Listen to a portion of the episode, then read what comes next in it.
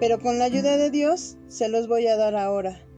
Al fin que todo el mes es de la Santísima Virgen en su advocación del Carmen. Iniciemos con nuestra oración. Espíritu Santo, fuente de luz, ilumina nuestras mentes y nuestros corazones para comprender y asimilar tu palabra y hacer la vida en nosotros. Amén. María, Madre de Gracia y Madre de Misericordia, en la vida y en la muerte, ampáranos, Gran Señora. Hola, bienvenidos a De Dios y para Dios. Les saluda con afecto su hermana en Cristo, Rosario. Esta semana daré el tema que iba a dar la semana pasada, porque por más que lo intenté no pude subir el audio, porque al editar se revolvía todo. Yo creo que a alguien no le gusta el tema. El día de hoy leeremos un tema del libro del pulso de la fe del señor Roberto O'Farrill, que se titula Decor Carmeli, que quiere decir hermosura del Carmelo.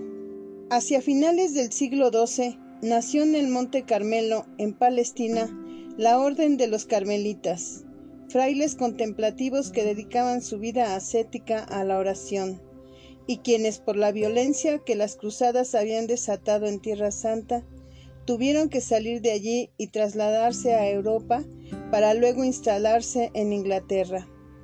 Algunos de ellos habían sido caballeros de la Orden de San Juan o de la Orden del Temple, que habían depuesto las armas a fin de vivir el cristianismo de una manera más cercana a la propuesta de Jesús.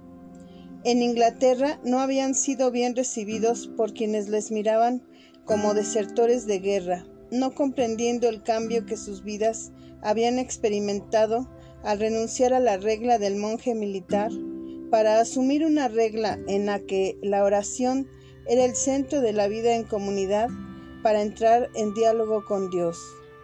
El superior general en aquel momento, San Simón Stock, clamaba a la Virgen María su protección y amparo en el nuevo sitio de la residencia para que les obtuviera seguridad y permanencia, además de unión entre todos ellos con esta oración. Flor del Carmelo, viña florida, esplendor del cielo, Virgen fecunda y singular, oh Madre tierna, intacta de hombre, a los carmelitas proteja tu nombre, estrella del mar. En el año 1251, el 16 de julio, la Virgen María le respondió al superior general con un grande prodigio cuando se le apareció ante sus ojos, acompañada de una multitud de ángeles y llevando en sus manos el escapulario de la orden. Además de hacérsele presente, le habló y le dijo, es en memoria de esta, que es la primera aparición mariana, que el 16 de julio de cada año se celebra la fiesta de Nuestra Señora, la Virgen del Carmen, y las celebraciones se viven durante todo el mes, por lo que es tradición que julio sea el mes del Carmelo. Muchos siglos después, en 1950, el Papa Pío XII, gran devoto de la Virgen del Carmen y del Santo Escapulario, confirmaba la gracia concedida por la Virgen a los carmelitas, cuando estableció que no se trata de un asunto de poca importancia, sino de la consecución de la vida eterna en virtud de la promesa hecha, según la tradición, por la Santísima Virgen este será el privilegio para ti y todos los carmelitas. Quien muriere con él no padecerá el fuego del infierno. El que con él muriese se salvará. Es ciertamente el santo escapulario una vestimenta mariana, prenda y señal de la protección de la Madre de Dios, pero también alertaba sobre su uso cuando aclaraba que no piensen los que visten esta vestimenta, que podrán conseguir la salvación eterna abandonándose a la pereza y a la desidia espiritual.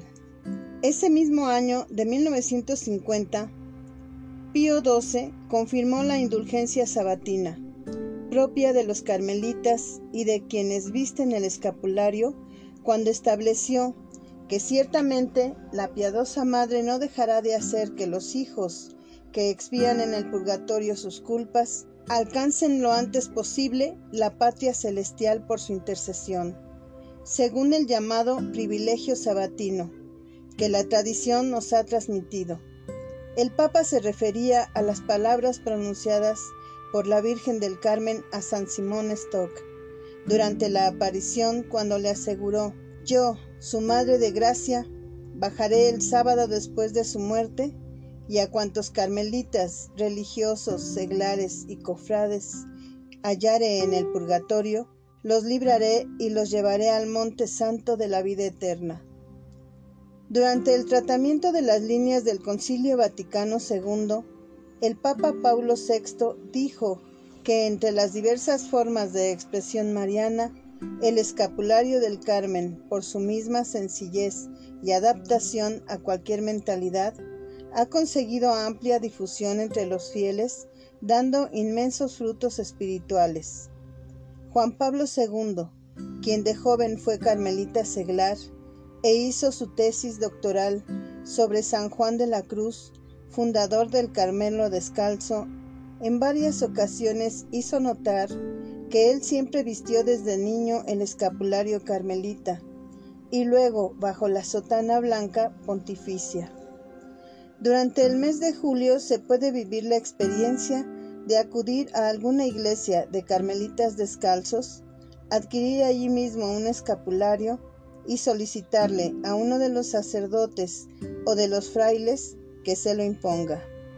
Él, dentro de la fórmula de imposición, dirá, recibe este hábito bendito, suplicando a la Santísima Virgen que por sus méritos lo lleve sin mancha te defienda contra todas las adversidades y te conduzca a la vida eterna. Con el escapulario recibimos la protección de la Virgen del Carmen y podemos confirmar que ella es la hermosura del Carmelo o decor Carmeli, como dicen los carmelitas en latín. Recordemos que el escapulario es un sacramental y como dijo la Santísima Virgen es una protección y ayuda que ella nos ha querido dar para acercarnos a Dios, pues al portar el escapulario adquirimos el hábito de la oración. Y bueno, hasta aquí el audio del día de hoy. Que Dios los bendiga y primero Dios nos escuchamos la próxima semana. Gracias, que tengan buena tarde.